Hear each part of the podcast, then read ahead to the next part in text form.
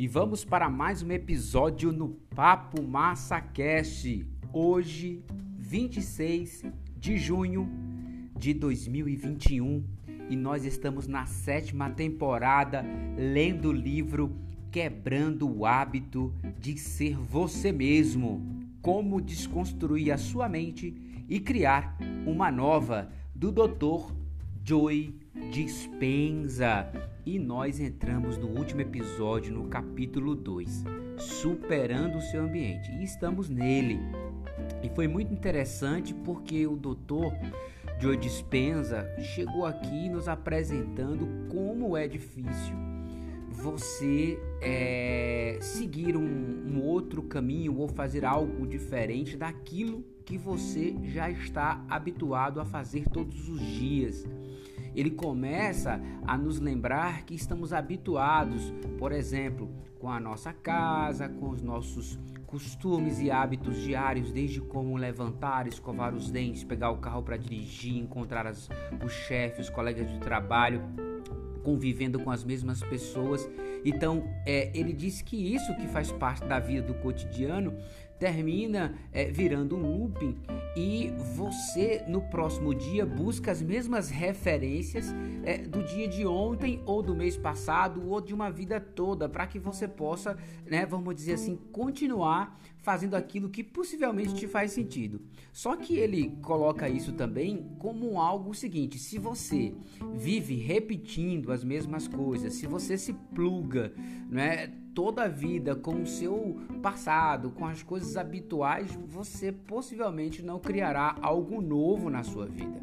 É como se você não quebrasse aquela rotina. Então ele diz que superar um ambiente é uma das coisas difíceis. E eu, cá comigo, né, nos meus pensamentos, também penso dessa forma, porque imagina, né? Até citei na conclusão do episódio passado. Se você nasceu numa, num, numa determinada cidade, você mora num determinado bairro, numa determinada cidade, por muitos anos, um estado Imagina, não é você aprendeu costumes, hábitos que são as tuas referências. É o que forma normalmente aquela assinatura que ele diz que nós chamamos de personalidade ao longo de tudo que for construído. E desconstruir isso para poder buscar algo novo é muito complicado.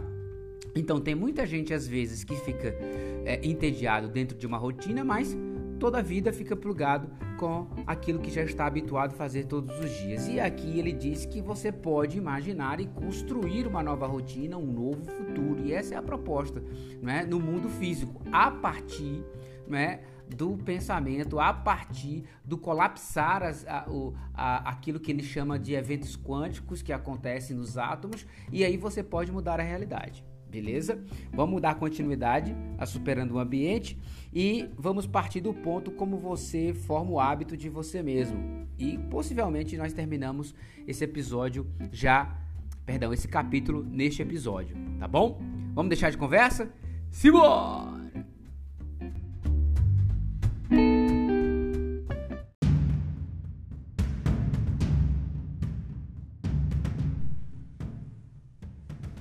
Como você forma o hábito de ser você mesmo? Como efeito da habituação neural, as duas realidades, da mente interior e do mundo externo, parecem se tornar praticamente inseparáveis. Por exemplo, se você jamais consegue parar de pensar em seus problemas, então sua mente e sua vida funde-se como uma só. O mundo objetivo agora é tonalizado, ou perdão, é tonalizado pelas percepções de sua mente subjetiva e com isso a realidade adapta-se continuamente. Você fica perdido na ilusão do sonho. Você poderia chamar isso de rotina e todos nós caímos nela, mas a coisa vai muito mais fundo não apenas nossas ações, mas também nossas atitudes e nossos sentimentos tornam-se repetitivos. Você criou o hábito de ser você mesmo ao se tornar, de certo modo, escravo do seu ambiente. Seu pensamento ficou igual às condições de sua vida, assim como observador quântico, você está criando uma mente que apenas reafirma essas circunstâncias em sua realidade específica. Tudo o que você está fazendo é reagir ao seu mundo externo, conhecido e imutável. De uma forma muito real, você se tornou um efeito das circunstâncias externas. Você se permitiu desistir do controle de seu destino.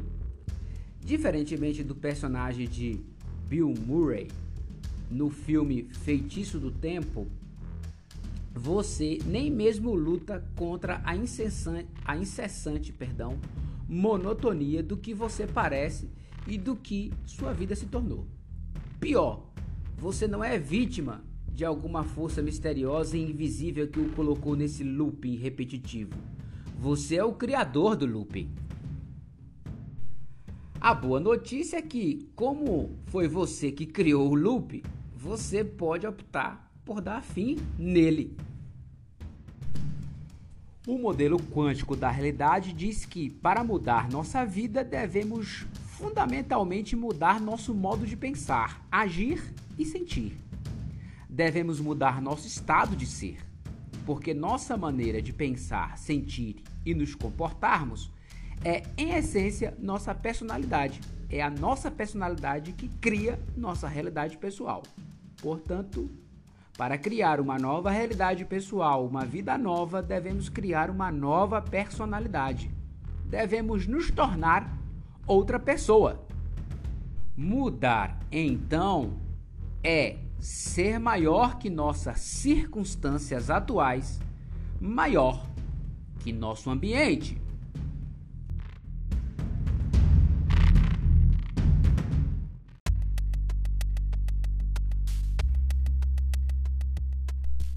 Grandeza é agarrar-se a um sonho independentemente do ambiente. Antes de eu começar a explorar os modos pelos quais você pode pensar maior do que seu ambiente e assim quebrar o hábito de ser você mesmo, quero lembrá-lo de uma coisa. É possível pensar maior do que sua presente realidade, e os livros de histórias estão repletos de nomes de pessoas que fizeram isso homens e mulheres como Martin Luther King, William Wallace, Marie Curie, Mahatma Gandhi, Thomas Edison e Joana d'Arc. Cada um desses indivíduos tinha em sua mente o conceito de uma futura realidade que existia como potencial no campo quântico. A visão estava viva em um mundo interior de possibilidades além dos sentidos e, com o tempo, cada uma dessas pessoas transformou essas ideias em realidade. Como traço comum, todos tinham um sonho, visão ou objetivo muito maior do que elas. Todas acreditavam em um destino futuro que era tão real em suas mentes que começaram a viver como se esse sonho já tivesse acontecendo. Elas não podiam ver, ouvir, saborear, cheirar ou palpar o sonho, mas estavam tão possuídas por ele que agiam de modo correspondente à realidade potencial à frente do tempo. Em outras palavras, comportavam-se como se o que visualizavam já fosse realidade. Por exemplo, a autoridade imperialista que mantinha a Índia sob o governo colonial do início do século XX era desmoralizante para os indianos. Apesar disso, Gandhi acreditava em uma realidade que ainda não estava presente na vida do seu povo. Ele defendia ardentemente os conceitos de igualdade, liberdade e não violência com uma convicção inabalável. Ainda que Gandhi defendesse a liberdade para todos, a realidade da tirania e do controle britânico à época era muito diferente. As crenças convencionais daquele tempo contrastavam com suas esperanças e aspirações. Embora a experiência de liberdade não fosse uma realidade quando Gandhi começou a agir para mudar a Índia, ele não deixou que evidências externas de adversidade o influenciasse a desistir do seu ideal. Por um longo tempo, a maior parte do retorno do mundo externo não mostrou a Gandhi que ele estivesse fazendo a diferença. Mas raramente ele permitia que as condições do ambiente controlassem seu modo de ser. Ele acreditava em um futuro que ainda não conseguia ver ou experimentar com os sentidos, mas que estava tão viva em sua mente que ele não conseguia viver de nenhum outro modo. Gandhi adotou uma nova vida futura enquanto fisicamente vivia na vida presente. Ele entendeu que o modo como pensava, agia e sentia alteraria as condições atuais de seu ambiente. E por fim, a realidade começou a mudar como resultado de seus esforços. Quando o nosso comportamento combina com nossas intenções, quando nossas ações são iguais aos nossos pensamentos, quando a nossa mente e o nosso corpo trabalham juntos, quando nossas palavras e ações estão alinhadas, existe um poder imenso por trás de cada indivíduo.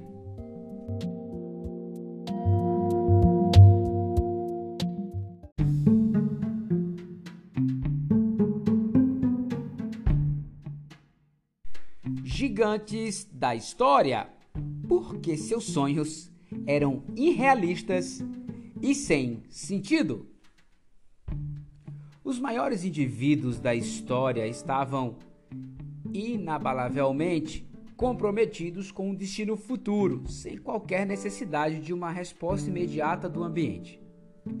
Para eles não importava que ainda não tivessem recebido alguma indicação sensorial ou prova física da mudança que queriam. Devem ter mentalizado diariamente a realidade que eles enfocavam. Suas mentes estavam à frente de seu ambiente atual, pois o ambiente em que se encontravam não mais controlava seus pensamentos. Na verdade, eles estavam à frente de seu tempo. Outro elemento fundamental compartilhado por todos esses personagens célebres é que tinham claro em mente exatamente o que queriam que acontecesse. Lembre-se, deixamos o como para uma mente superior e eles deviam saber disso. Pois bem, algumas pessoas da época podem tê-los chamados de irrealistas. De fato, eles eram completamente irrealistas, bem como seus sonhos. O evento que estavam adotando em pensamento, ação e emoção não era realista, pois a realidade ainda não estava, não havia ocorrido. Os ignorantes e os céticos também podem ter dito que suas visões não faziam sentido, e esses opositores estariam corretos. Uma visão da realidade futura era sem sentido. Existia em uma realidade além dos sentidos. Tomando outro exemplo, Joana d'Arc foi considerada insensata, até mesmo insana. Suas ideias desafiavam as crenças da época e fizeram dela uma ameaça ao sistema político vigente. Mas, quando sua visão se manifestou, ela foi considerada profundamente virtuosa. Quando uma pessoa tem um sonho independente do ambiente, isso é grandeza. A seguir, veremos que superar o ambiente está indissociavelmente ligado a superar o corpo e o tempo. No caso de Gandhi, ele não foi influenciado pelo que estava acontecendo em seu mundo exterior ambiente. Não se preocupou com o que sentia e o que aconteceria com ele, corpo. E não se importou com quanto demoraria para concretizar o sonho de liberdade, tempo. Ele simplesmente sabia que mais cedo ou mais tarde todos esses elementos se curvariam às suas intenções.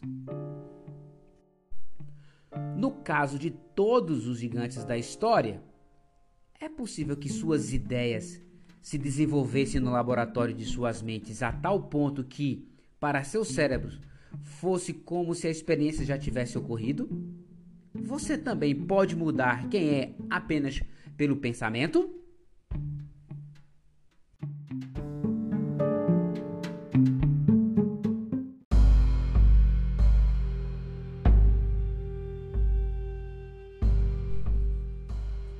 Ensaio mental: como nossos pensamentos podem se tornar nossa experiência. A neurociência comprovou que podemos mudar nosso cérebro e, portanto, nossos comportamentos atitudes e crenças, simplesmente pensando de modo diferente. Em outras palavras, sem mudar nada em nosso ambiente. por meio de ensaio mental, imaginar repetidamente a execução de uma ação, os circuitos cerebrais conseguem se organizar para refletir nossos objetivos. Podemos tornar nossos pensamentos tão reais que o cérebro muda para parecer que o evento já se tornou uma realidade física. Podemos mudar o cérebro para que fique à frente de qualquer experiência real em nosso mundo externo. Aqui está um exemplo. Em Envolver e o Bren discuto como indivíduos de uma pesquisa que ensaiaram exercícios ao piano mentalmente para uma das mãos durante duas horas ao dia por cinco dias, jamais realmente tocando nessas teclas, exibiram praticamente as mesmas alterações cerebrais que as pessoas que fisicamente executaram movimentos idênticos dos dedos em um teclado de piano durante o mesmo período de tempo. Varreduras funcionais do cérebro mostraram que todos os participantes ativaram e expandiram grupamentos de neurônios na mesma área específica do seu cérebro. Em essência, o grupo que ensaiou mentalmente e prática de escalas e acordes desenvolveu praticamente o mesmo número de circuitos cerebrais que o grupo que se engajou fisicamente na atividade. Esse estudo demonstra dois pontos importantes. Não só podemos mudar nosso cérebro simplesmente se pensarmos de modo diferente, como quando estamos focados e decididos, o cérebro não reconhece a diferença entre o mundo interno da mente e o que experimentamos no ambiente externo nossos pensamentos podem se tornar nossa experiência. Essa noção é crítica para o sucesso ou fracasso em seu esforço para substituir hábitos antigos, poldar antigas conexões neurais por novos, fazendo brotar novas redes neurais. Assim, vamos olhar mais de perto como ocorreu a mesma sequência de aprendizado naquelas pessoas que praticaram mentalmente, mas que jamais tocaram quaisquer notas fisicamente. Ao adquirirmos uma aptidão, seja física ou mentalmente, existem quatro elementos que todos nós utilizamos para mudar nosso cérebro: aprender o conhecimento, receber instruções práticas, prestar atenção e repetir. Aprender é fazer conexões sinápticas a instrução envolve o corpo a fim de se ter uma nova experiência que enriquece ainda mais o cérebro. Quando também prestamos atenção e repetimos nossa nova aptidão diversas vezes, nosso cérebro muda. O grupo que tocou as escalas e acordes fisicamente desenvolveu novos circuitos cerebrais porque seguiu essa fórmula. Os participantes que ensaiaram mentalmente também seguiram essa fórmula, só que não tiveram o corpo envolvido fisicamente. Na mente foram tranquilamente capazes, capazes de se imaginar tocando piano. Lembre, depois de esses indivíduos praticarem mentalmente várias e várias vezes, seus cérebros mostraram as mesmas alterações neurológicas dos participantes que de fato tocaram o piano. Foram forjadas novas redes de neurônios, quer dizer, redes neurais, demonstrando que na verdade eles já tinham se engajado na prática de escalas e acordes de piano sem a real experiência física. Poderíamos dizer que seus cérebros existiram no futuro à frente do evento físico de tocar piano. Devido ao nosso lobo frontal aumentado e nossa aptidão singular para tornar os pensamentos mais reais do que qualquer coisa, o proncéfalo pode naturalmente reduzir o volume do ambiente externo para que nada mais seja processado a não ser um único pensamento focado. Esse tipo de processamento interno nos permite ficar tão envolvidos em nossas imagens mentais que o cérebro modifica suas conexões sem ter experimentado o evento real. Quando conseguimos mudar nossa mente independentemente do ambiente e a seguir adotar firmemente o ideal com concentração sustentada, o cérebro fica à frente do ambiente. Isso é ensaio mental, uma ferramenta importante para quebrarmos o hábito de ser de sermos nós mesmos. Se pensamos repetidamente em alguma coisa e excluímos todo o resto, chegamos ao ponto em que o pensamento se torna experiência. Quando isso ocorre, o hardware neural é reconectado para refletir o pensamento com a experiência. Esse é o momento em que o nosso pensamento muda nosso cérebro e, com isso, nossa mente. Entender que a alteração neurológica pode ocorrer na ausência de interações físicas com o ambiente é crucial para o êxito em quebrarmos o hábito de sermos nós mesmos. Considere as implicações mais amplas do experimento com o exercício dos dedos. Se aplicamos o mesmo processo, ensaio mental, em qualquer coisa que queremos fazer, podemos mudar nosso cérebro, colocando-o à frente de qualquer experiência concreta. Se conseguir influenciar seu cérebro para que mude antes de você experimentar um evento futuro desejado, você criará os circuitos neurais apropriados que lhe permitirão comportar-se em linha com a intenção antes de ela tornar-se realidade em sua vida. Mediante o ensaio mental repetido de uma maneira melhor de pensar, agir ou ser, você instalará o hardware neural necessário para prepará-lo fisio fisiologicamente para o evento ou para o novo evento. De fato, você faria mais que isso. O hardware do cérebro, conforme a analogia que uso nesse livro, refere-se às estruturas físicas e anatomia do conjunto até os neurônios. Se você mantém-se instalando, reforçando e aprimorando seu hardware neurológico, o resultado final dessa repetição é uma rede neural, na realidade, um novo programa de software. A exemplo de software de computadores, esse programa, por exemplo, um comportamento, atitude ou um estado emocional, roda automaticamente. Assim, você cultiva o cérebro para ficar pronto para nova experiência e, francamente, tem a mente a postos de modo a poder enfrentar o desafio. Quando muda sua mente, seu cérebro muda. Quando muda seu cérebro, sua mente muda. Então, quando chegar a hora de demonstrar uma visão contrária às condições ambientais existentes, é bem possível que você já esteja preparado para pensar e agir com uma convicção firme e inabalável.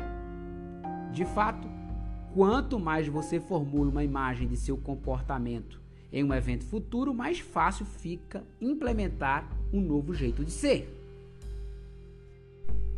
Sendo assim, você consegue acreditar em um futuro que ainda não vê ou vivencia com seus sentidos, mas que visualizou tanto em sua mente que seu cérebro de fato mudou, parecendo que a experiência já aconteceu antes do evento físico no ambiente externo? Se você consegue, então seu cérebro não é mais registrado ou não é mais um registro do passado, mas se tornou um mapa do futuro. Agora que você sabe que pode mudar seu cérebro pensando de forma diferente, é possível mudar seu corpo para também parecer que ele teve uma experiência antes das circunstâncias reais pretendidas? Sua mente tem tamanho poder? Fique ligado!